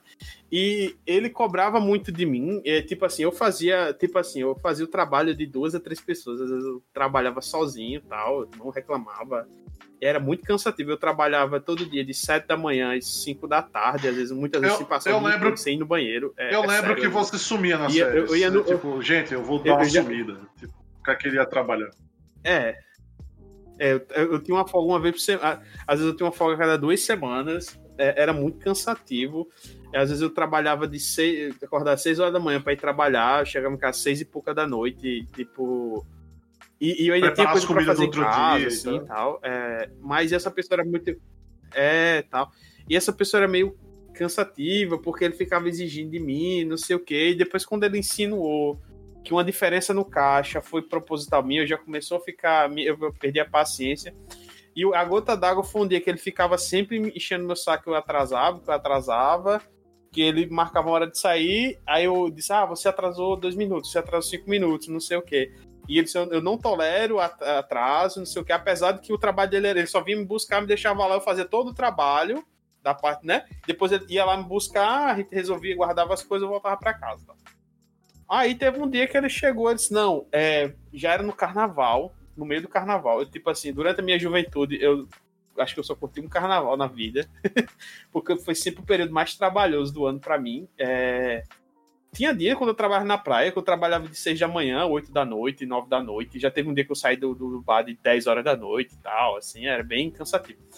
Aí teve uma vez, justamente num carnaval, assim, logo no primeiro dia de carnaval, teve um dia bem cansativo. Ele disse que não podia chegar atrasado. Sete e meia, sete horas pra te buscar, sete horas eu tava. Aí deu sete cinco, deu sete dez, deu sete quinze, deu sete e meia. Aí ele chegou. Sete e meia, meia hora de atraso, eu já tava estressado porque eu tinha dormido mal, já tava cansado do outro dia, né, né nessa rotina, eu tinha um desgaste. Aí eu cheguei lá para trabalhar e disse, ah, é, vai, eu, pô, meu, tá, atrasou, tá, né? Eu posso. Eu, como é essa história? Você não falou tanto que, que não gostava de atraso mim, mas eu posso me atrasar, você que não pode. Eu disse, não, não é assim que funciona, não, filho. A gente tá aqui em sociedade, eu não trabalho para você, não. Ele, não, você vai fazer do jeito que eu quero. Então eu disse, então, pare o carro, né? Eu tava com ele. Disse, não, você vai trabalhar. Eu disse, eu não vou não, filho. Com você é um trabalho mais não. Ele, é assim, vai desistir? Eu vou. Eu não vou desistir, não. Eu não sou obrigado a trabalhar com quem não me respeita, não. É, se você não me respeita como seu companheiro de trabalho, eu não, eu não sou obrigado a trabalhar com você. Ele, ah, eu vou arrumar outra pessoa, arrume. Tá, é, é um direito seu. Eu desci do carro no meio do caminho, voltei para casa andando, já, já tinha saído já. Foi, voltei para casa, fui a dormir, porque eu não tinha dormido direito. E depois veio o, o meu colega, né, que é, que é o, meu disse, não, eu disse, ah, que foi? disse, olha, é, ele era uma pessoa difícil de conviver tal, e ele veio falar, falar isso, isso e isso. Ele disse, ah, você não tem como voltar. Eu disse, olha, com ele eu não volto a trabalhar, não. Eu não tenho paciência para trabalhar, porque você sabe que eu faço o trabalho direito. Ele, não, eu reconheço o trabalho, tal, não sei o quê. Mas é porque eu tô viajando, tem que ser essa outra pessoa. Ó, beleza, ele é que arrumou outra pessoa aí. O que eu soube depois foi que ele arrumou outra pessoa para ficar no meu lugar e não desempenhou direito, ele ficava vivia brigando, porque ele dizia que era muito cansativo, não dava para fazer o trabalho sozinho, coisa que eu fazia, ele fazia com ajuda e mesmo assim era difícil. Então é problema dele, né? e é isso, às vezes o, trabalho tá certo, o é, problema exatamente. são as pessoas, não é nem o trabalho em às si. Às vezes são as pessoas. E, e só pra gente é, com certeza. E só pra gente encerrar nessa pegada de, de, de, trabalhos, assim, de perguntas, é uma coisa assim mais idealizadora, né? Tipo, é, que trabalho vocês gostariam de ter? Assim, tipo, ah, eu queria poder trabalhar com aquilo.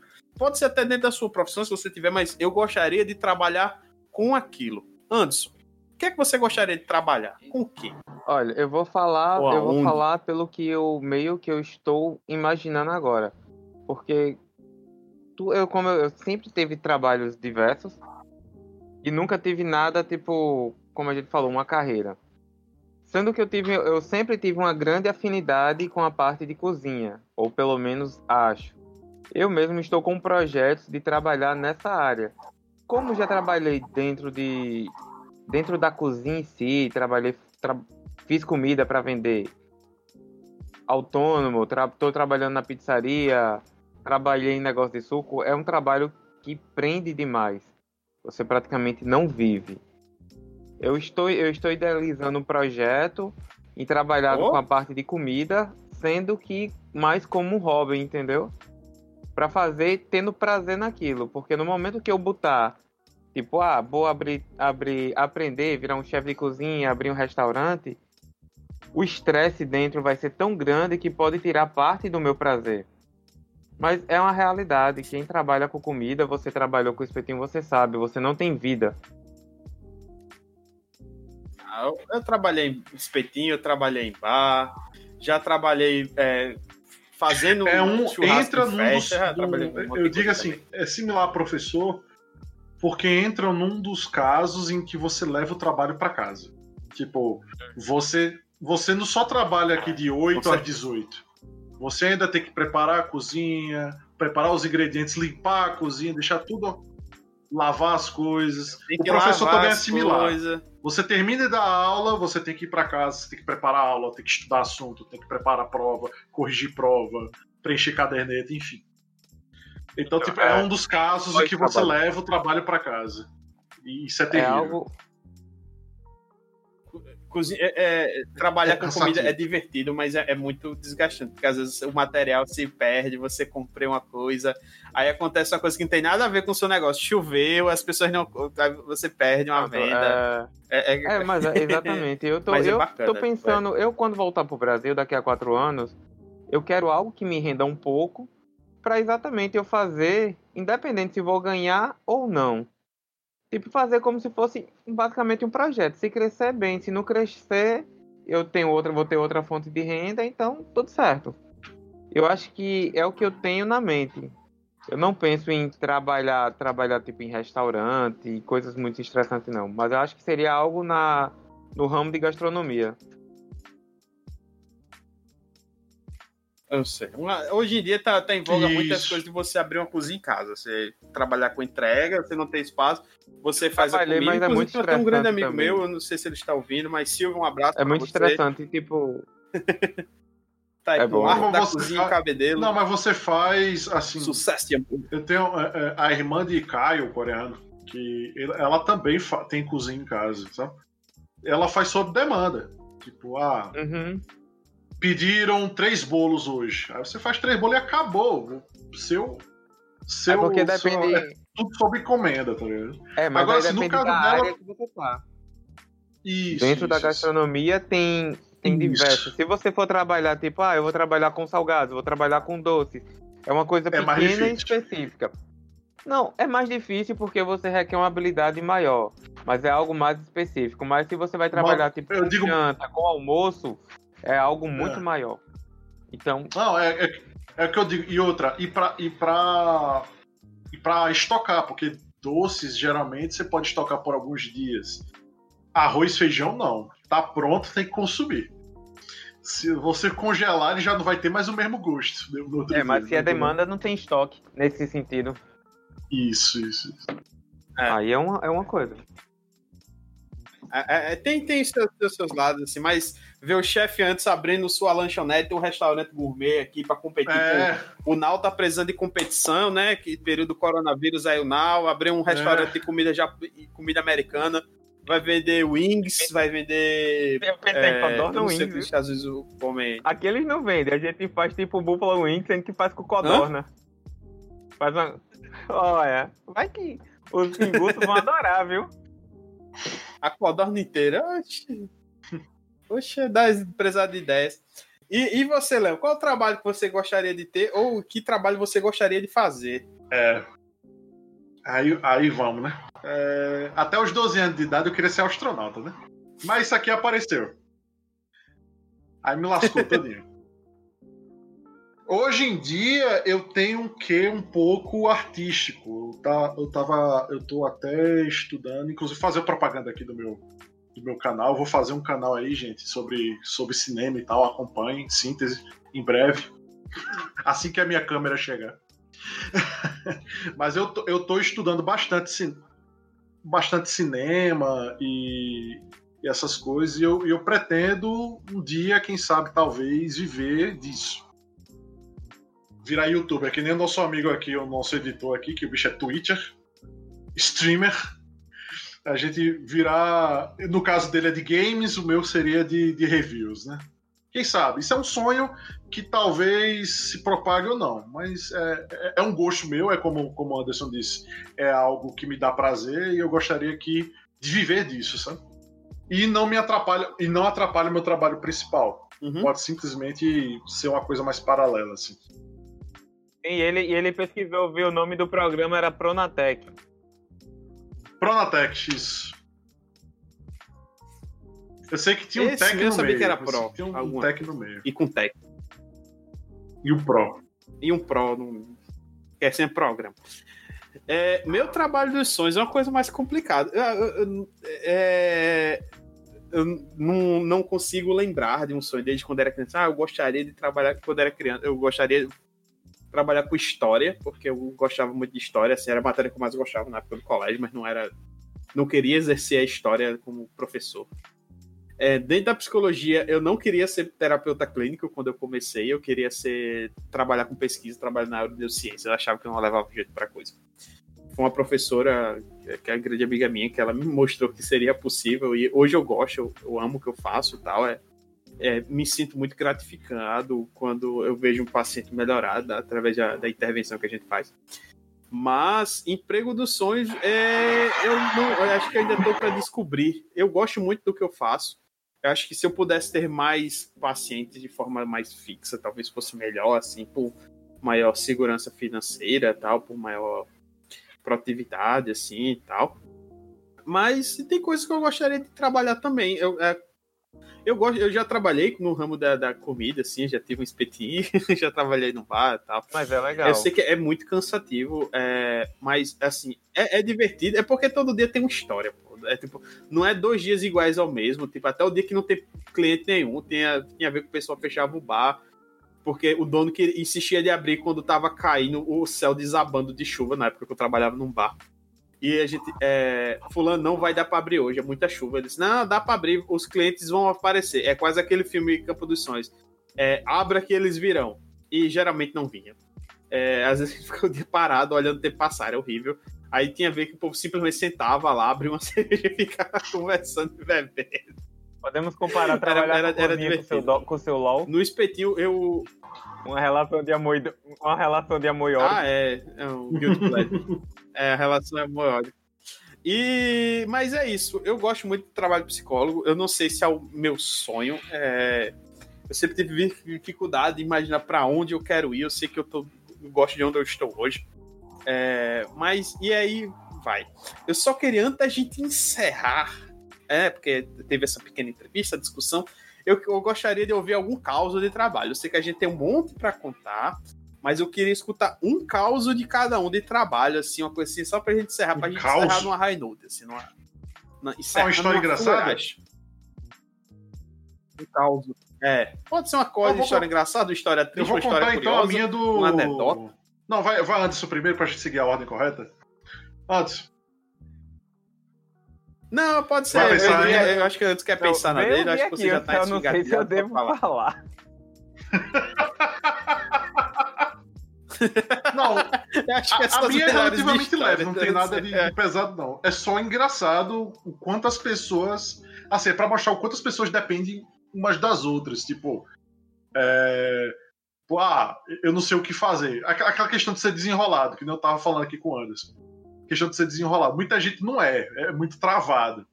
Então, um belo dia eu estava na minha sala, eu trabalho numa sala fechada lá no, no, no, na minha empresa, e batem na minha porta. Como eu, sou, eu, faço parte do suporte, isso é comum. Eu, eu, abro a porta e tem um cara do lado de fora da minha, da minha sala dizendo: Leon, Leon, uma bateria ali estourou e tá pegando fogo. Posso ir ali buscar o extintor de incêndio para apagar? Eu, tipo, o quê? Por que, que você tá me perguntando isso? Pega essa merda e apaga esse cacete. Não precisa me perguntar. O negócio tá pegando fogo, você não precisa me perguntar se você pode usar o, extintor de incêndio. Mas. Insira aqui o meme do é, Faustão, né? Cara, tá tipo, pegando fogo, bicho. O bicho precisou vir na minha sala me perguntar se ele podia usar o extintor de incêndio. Tipo, aí, aí você vê aquela questão de, de pessoas serem desenroladas, tá ligado? Pessoa é, essa pessoa não é nem um pouco desenrolada. Tipo, o cara, o cara, o cara que, que pega fogo assim, ele já tinha metido a mão ou a camisa, tirado a camisa e apagado na, na tora mesmo. Teria nem, nem precisado do extintor de incêndio, porque foi um incêndio pequeno. Foi uma, bate, uma pilha, era uma pilha, ela estourou, ela estava mal armazenada. Inclusive, a gente teve que recolher todas as pilhas do prédio depois disso.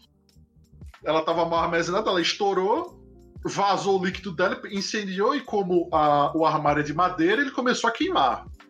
Só que era bem pequeno, bem um foguinho assim, tipo, do, do tamanho de uma boca de fogão, no máximo. O cara da mão, o cara, se você desse uns tapinhas assim com a mão, você apagava. Só que o cara ficou tão desesperado, tão desesperado, que ele se levantou, foi na minha sala e perguntou: Leon, eu posso pegar o extintor para apagar o incêndio que tá rolando na minha sala? Eu, eu, eu demorei uns 5 segundos para entender a, a, frase. Eu, hã? Deve, tá ligado? Deve. É, isso lembra. É, eu não sei se você já estudou é, administração, mas tem um modelo de administração já? chamado modelo japonês. No modelo japonês, que é um modelo de administração, eles falam muito do, do saber fazer e uma das, das capacidades mais prezadas no, nesse modelo de trabalho, é, de funcionário, é o cara saber fazer, é o cara que é, resolve o problema, é o cara que é desenrolado. É o cara que ele não espera perguntar do chefe como é que eu resolvo problema. É o cara que vai lá e faz. Isso é, é muito bem o, visto. O assim. modelo, só, só falando, o modelo né, é japonês. O modelo japonês é o atualmente é o modelo, é o modelo mais exigido pelas empresas. Tipo, o, o, antigamente, até, acho que até o final dos anos 90, se exigia muito super especialização. Tipo, você tem que ser aquele cara que sabe só fazer aquela coisa específica e de maneira muito foda. Isso ainda é exigido um pouco em determinadas áreas, mas a maior parte das empresas, o nosso editor aí vai, vai saber disso, a maior parte da, das empresas ela quer um cara que saiba fazer várias coisas um cara que trabalha com programação, por exemplo, se ele for full stack, ele com certeza vai, vai contratar um cara full stack do que um cara que é só front, um cara que é só back. ele com certeza vai preferir o cara que é full stack. Ele vai conseguir desenrolar qualquer coisa que o cara mandar para ele. Isso, né? Claro, se ele for bom. Então, tipo, eu, eu, eu como te disse, na minha empresa eu sou almoxarife, eu sou engenheiro eletricista, sou engenheiro de redes. O cara tem que saber tudo. O cara tem que saber tudo. E o que você não souber, você tem que correr atrás. É... É, no, no, meu do, do, do, do, do caos de trabalho, eu queria contar duas histórias curtas, as duas histórias onde eu, eu quase me lasquei.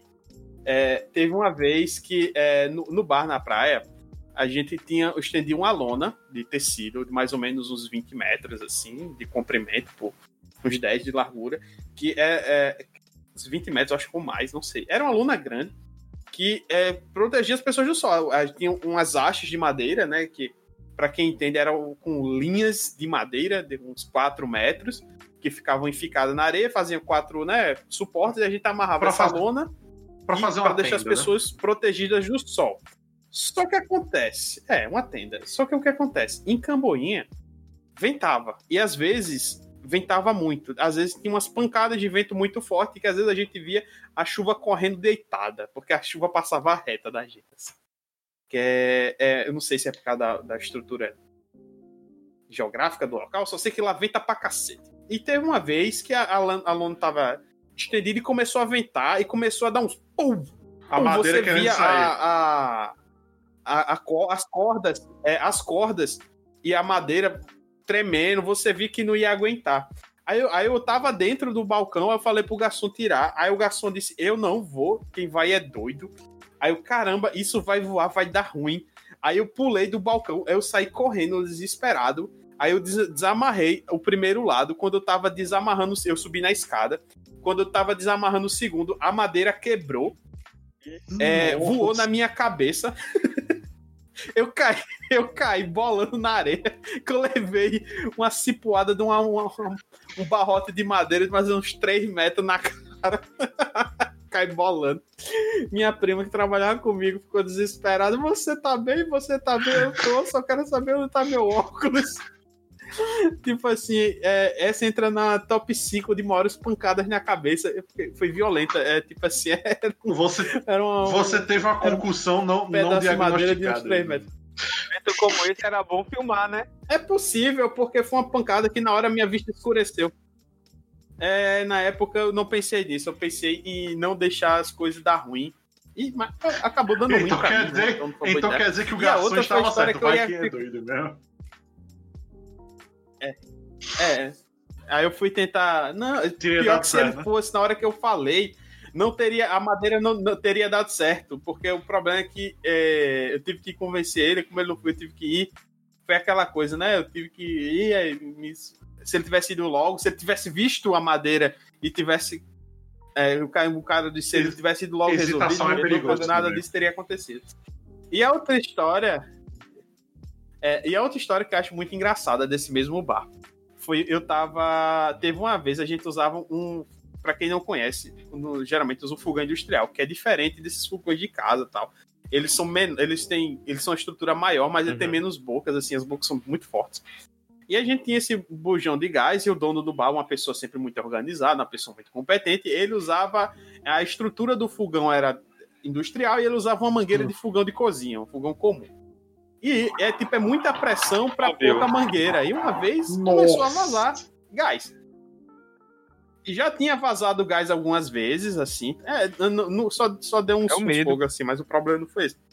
Teve uma vez que tava vazando muito gás tava vazando muito gás. O cara já tinha vindo ajeitar e disse: olha, vocês precisam trocar isso, que não vai resolver, vai dar ruim.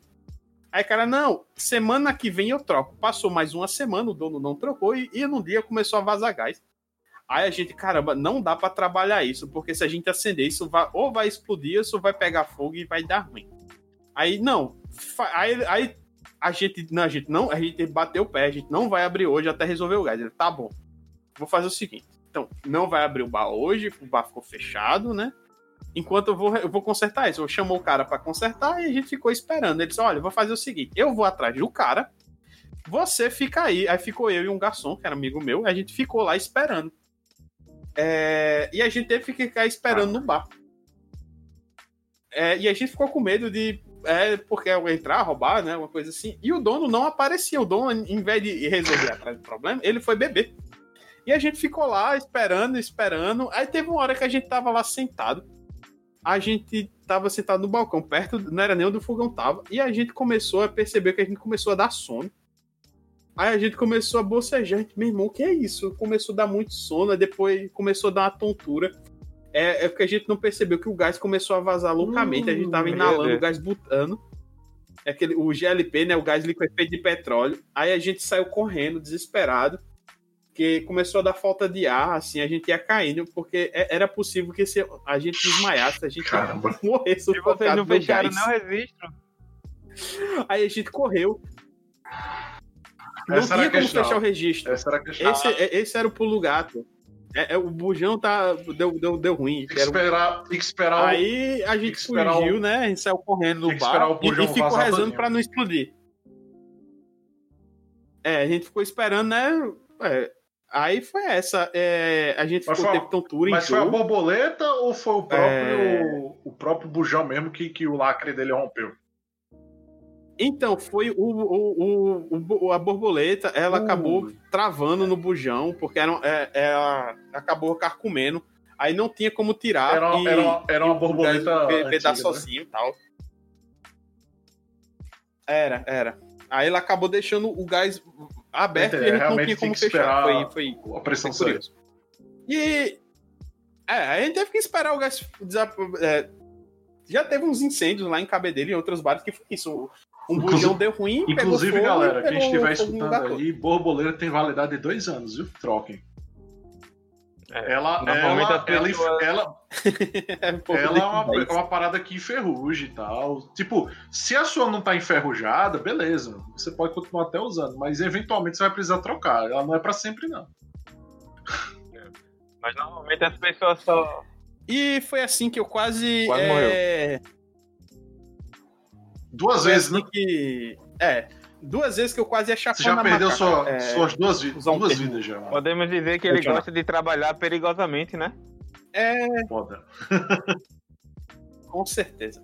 E pra, e pra encerrar aí no grande final, Leandro, qual caos você tem pra contar de seus trabalhos, seus muitos trabalhos? Ninguém aqui trabalhou em tantos locais como você. Acho que se somar todos os É. participantes do- desse programa, a gente não vai ter tantos empregos, tantos empregos e trabalhos como vou- você. Que história você Pronto, escolheu falar pra uma encerrar? para menores de 18, an- de 18 anos e uma para um pouquinho maiores. Acho que a, a, a, a início, o início seria da época que eu vendia, que eu vendia os CDs. Na época, o CD de Cid Moreira você tinha que vender juntamente com o jornal. E depois acho, de umas duas semanas que eu trabalhava no local, tinha aqueles bêbados que ficavam por lá, mendigos. E acho que ele ficou, ele ficava no sinal, no sinal e ele achou estranho. Aí ele veio pra perguntar, olhar, tem- não sei se ele queria me roubar, não lembro. Aí ele queria o CD. Aí eu fui, perguntei se ele não queria. Ele disse: "Não, eu não sei, eu não sei, eu não sei ler". Isso é uma, uma cena que realmente eu lembro. Eu não sei ler. Eu disse: "Não, mas não tem problema". Aí eu disse: "Meu tio não sabe ler, vive bebendo e escuta Roberto Carlos e escuta, e escuta a Bíblia. Então você leva o CD, não precisa saber ler, você vai ter lá e fica todo mundo feliz. Aí o resumo, ele me deu dinheiro, comprou, eu fiquei com o jornal e vendi para outra pessoa. Isso acho que foi uma das histórias, umas histórias engraçadas. E tipo, um garoto de 9 anos passando a perna. Não, Você eu, eu me ajudei. bêbado. Passando a perna num bêbado e informando que minha família não sabia ler, né? Comparando meus tios, chamando meus tios de analfabeto, porque eu não sabia se eles sabiam ler, porque eu nunca vi eles lendo nada, só era bebendo e jogando.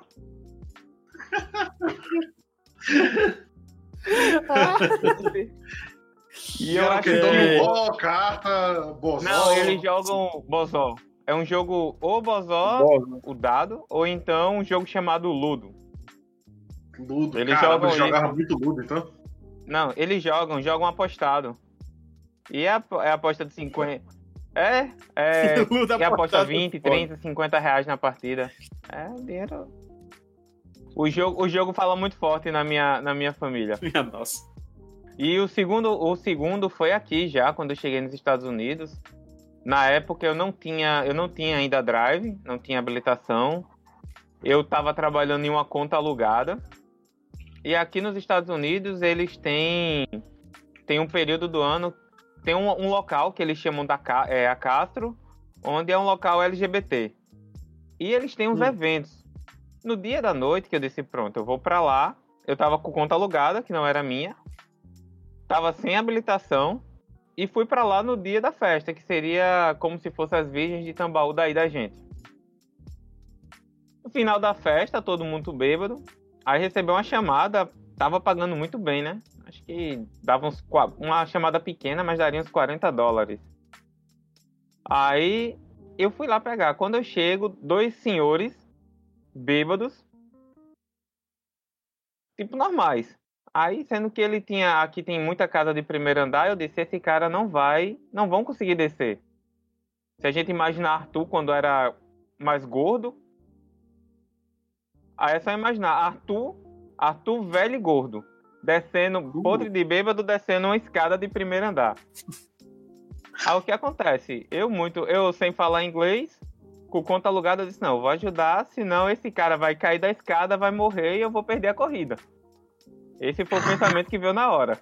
Aí eu subi, peguei lá, peguei lá a pessoa e fui ajudar. O cara era gay, o cara tentou me beijar, segurou minha mão.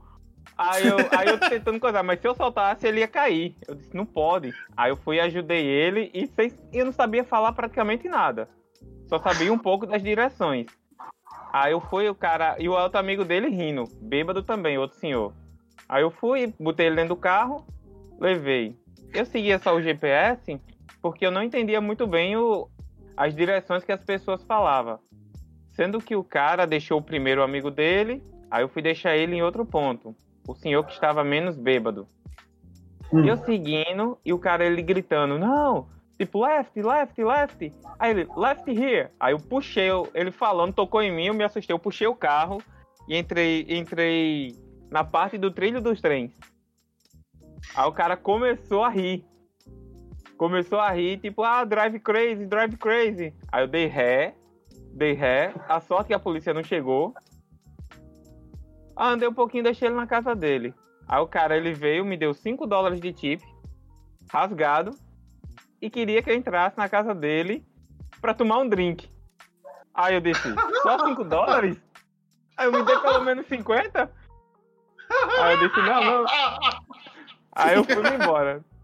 Eu acho que essa foi a, a, segunda, a segunda mais engraçada. Eu acho que a da a história. E a da história da Filipina é melhor não contar aqui, conta em off. É. Mas, meu amigo, mas, meu amigo, quer dizer que o cara queria contratar teus serviços íntimos por 5 dólares?